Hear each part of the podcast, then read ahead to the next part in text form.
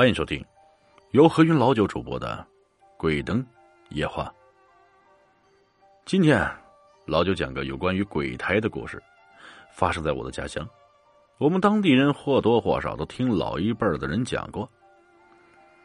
当时啊，正值民国时期，内忧外患，国内人民生活水平很差呀，尤其是医疗方面，只有极少数人才能享受到正规的医疗救助。大多数人甚至一辈子都没去过医院，在当时这个社会背景下，促使了很多民间职业的发展，像什么赤脚医生啊，什么稳婆、神婆、阴阳先生之类，大部分都是那个时代开始普遍的。以我们现代人的眼光回看当年那个年代，很多人都会觉得那个年代的人封建迷信、愚昧不堪。然而说到底，都是因为没钱惹的祸。因为那个年代的人穷啊，生了病去不起医院，请不起专业的医生，所以只能选择迷信，希望能借助神婆先生的神通救自己脱离病痛。尽管大多数都是假的，可那又怎样？反正都是个死。有一线希望，为什么不搏一搏呢？所以，我很讨厌一提起迷信啊，嗨，大家都是避之不及呀。就像是躲瘟一样躲着这两个字，尤其是那些长篇大论科学自然，以便证明自己思想的人，言语中无不透露着对当时那个年代人民的嘲讽。真是可笑啊！你没生在那个年代，又怎么知道那个年代底层人民的无助啊？你生在现代，嘲笑那个年代人民的无知愚昧，你才是真正的哈何不食肉糜。更何况，当时民间的那些奇人异事啊，并不完全是骗人的。比如啊，赤脚医生和稳婆，他们没有受过专业的系统培训，迷信一些民间偏方，大多都是野路子出身。但不可否认，他们其中不乏有真本事的人。当时啊，我们家乡就有一位声名远播的稳婆啊。一辈子赤手空拳，仅凭着一双手应对过诸多起如伤产、冻产、盘肠产等险状的难产，救了不少产妇和孩子。十里八乡，谁家婆娘要生了，保准来找他接生。我们当地那些人，尤其是上了年纪的老太太，对这位稳婆很是推崇啊。时至今日啊。但凡有产妇快要生了，她家婆婆还会拜拜稳婆，念叨保佑啊。关于这位稳婆的故事，我没少听村里的老人讲，但我记得最清楚的还是她接生鬼胎的故事。话说，那时候人民生活水平低下，大多数产妇生孩子不会去医院，而是选择找稳婆接生。有一天呢，隔壁村的一户人家婆娘要生了。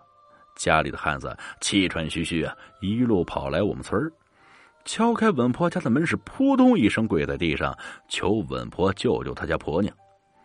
稳婆问他怎么回事啊？那汉子说：“家里的婆娘要生了，但人却一直昏迷不醒，现在一家人急的是团团转，实在是不知道该怎么办才好啊。”稳婆让他别着急啊，赶紧带自己过去瞧瞧。那汉子带着稳婆一路七绕八绕的回到家，到家的时候产妇还没有苏醒。到了后，稳婆开始观察产妇的情况，发现产妇羊水已经破裂，这是临盆的现象。可问题是，产妇昏迷过去了，一直不醒，胎儿呢一时半会儿也生不出来呀。稳婆问那汉子。你家婆娘怎么回事啊？好端端的人咋会昏过去呢？那汉子红着眼睛说：“这都怨我，今天晚上吃饭的时候跟他拌了两句嘴，他生气了，嚷嚷着要回娘家。我本来以为，他是在说气话，可没想到他真的赌气回去了。他揣着孩子，我不放心就过去找他，结果发现他晕倒在后村一个坟头边上，人怎么叫也叫不醒。”稳婆听了直皱眉头啊。半晌才说：“哎呀，这可难办了呀！产妇最忌讳去坟地、水库啊这类阴气重的地方。你家婆娘八成是阴气冲体冲到东西了。那汉子一听，立马就急了，惊慌道：“这可咋办呀？婶子，你可一定要救救他们娘俩！”文婆心里也十分担忧，怕再拖下去对产妇和孩子不利，便对汉子说：“带我去你家婆娘晕倒的地方看看。”那汉子点头说：“好啊！”从家里提了盏灯，就带着稳婆去了后村。哎呀，这个汉子家的后村啊，是一片野竹林。那片野竹林，我小时候去过几次。一次是跟同村的小伙伴逮兔子，追着兔子一头撞进了里边。结果进去后，兔子就不见了，只看到几个荒坟，在坟边子上有几个洞啊。后来听大人说，有些兔子就喜欢把洞打在坟里面，还告诉我们，这种兔子不能抓，更不能吃。还有一次。是跟我一个表哥啊逮斑鸠，我们那里逮斑鸠啊是在夜里，只需要拿一把强光手电和一把弹弓，看到树上的斑鸠啊，就用手电照它的眼睛，这样斑鸠就飞不下了。这时候再用弹弓啊把斑鸠打下来，那一打一个准儿啊。小时候我特喜欢跟表哥打鸟啊，抓泥鳅啊，那次就是表哥带着我去的那片野竹林。我们北方的野竹林跟南方的毛竹林不一样，我们那里的野竹林竹子普遍都很细，还矮呀，但是很密，树叶很多，夜里风一吹呀，就发出沙沙的响声，很是诡异。那次跟表哥去野竹林，就是在夜里，周围十分空旷，一开始还不觉得害怕，因为当时正好是夏天，耳边还有虫鸣。不远是个水库，我们还能听到蛙叫啊！但奇怪的是，一进到野竹林，那些虫鸣蛙叫都消失了，只有我们两个的脚步声和风吹竹林发出的沙沙声。那时候我年纪还小啊，我表哥也是个半大的孩子，但他胆子很大，总是吓唬我，动不动就用手电猛地一照啊，让我看前面是什么东西。前几次什么都没照到。后面不知道怎么回事啊，找到了一座坟头。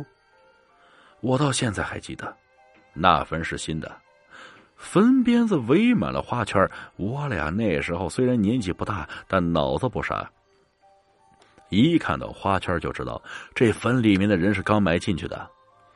当时我俩浑身就打怵，接着表哥手里的强光手电照出的光线又突然变暗了。不知道是不是巧合，一阵邪风越吹越大，把花圈上的桑帘都吹下来了。那桑帘在我们方向飞过来啊！当时我嗷的一声吓哭了。表哥拉着我一路狂奔回家，那次我还被吓掉魂了。稳婆跟汉子来到后村，果然在那片野竹林里看到了一座孤坟，看样子是刚下葬没多久啊，地上还有火纸烧过留下的灰烬。汉子说：“他家婆娘为了抄近路才从这里走，谁能想到竟摊上了这档子事儿？”稳婆在坟边看了看，没发现有立碑，于是问汉子：“你知道这里埋的是哪家人吗？”